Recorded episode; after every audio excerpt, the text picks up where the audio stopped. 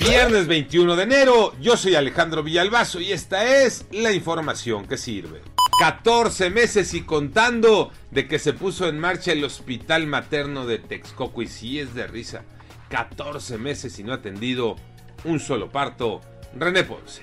Nuevamente acudí al hospital materno de Texcoco para conocer si algo había cambiado desde la última vez que estuve por allá. Sin embargo, no fue así. Todo sigue igual respecto a que no hay posibilidad de que una mujer pueda recibir a su bebé en sus instalaciones. Son las mismas pacientes las que me confirman que hasta el momento no hay posibilidad de dar a luz en este sitio y que llegado el momento serán referidas a hospitales cercanos como el de Chimalhuacán. Es así que luego de un año, dos meses, las cosas siguen igual en el materno de Texcoco y solo por comentarios de pasillos es que se habla de la posibilidad de que los quirófanos por fin atiendan partos. Sin embargo, oficialmente no hay nada.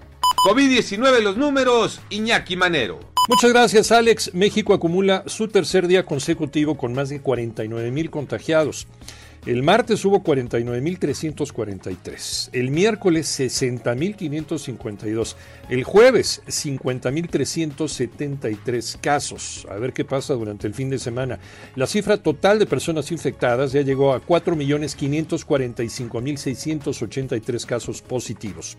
Los muertos alcanzan 302.390 casos, lamentablemente, sumando los 278 que hubo en las últimas 24 horas. Y bueno, por cierto, el em, diputado Gerardo Fernández Noroña la volvió a hacer de nuevo, se volvió a contagiar de SARS-CoV-2. El gran problema es que, sin cubrebocas para variar, participó el miércoles en el Parlamento Abierto sobre la reforma eléctrica y estuvo a un lado del director de la comisión, Manuel Bartlett, a cuidarse, a usar el cubrebocas y a vacunarse. Juegos divisionales en la NFL, Tocayo Cervantes.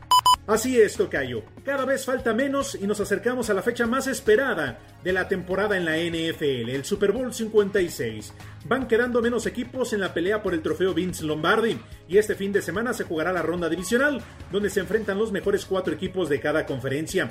Tennessee y Green Bay ya esperaban en esta ronda debido a que fueron los mejores equipos, uno en la conferencia americana y el otro en la nacional. Yo soy Alejandro Villalbazo, nos escuchamos como todos los días de 6 a 10 de la mañana, 88.9 y en digital a través de iHeartRadio. Pásenla bien, muy bien, donde quiera que estén.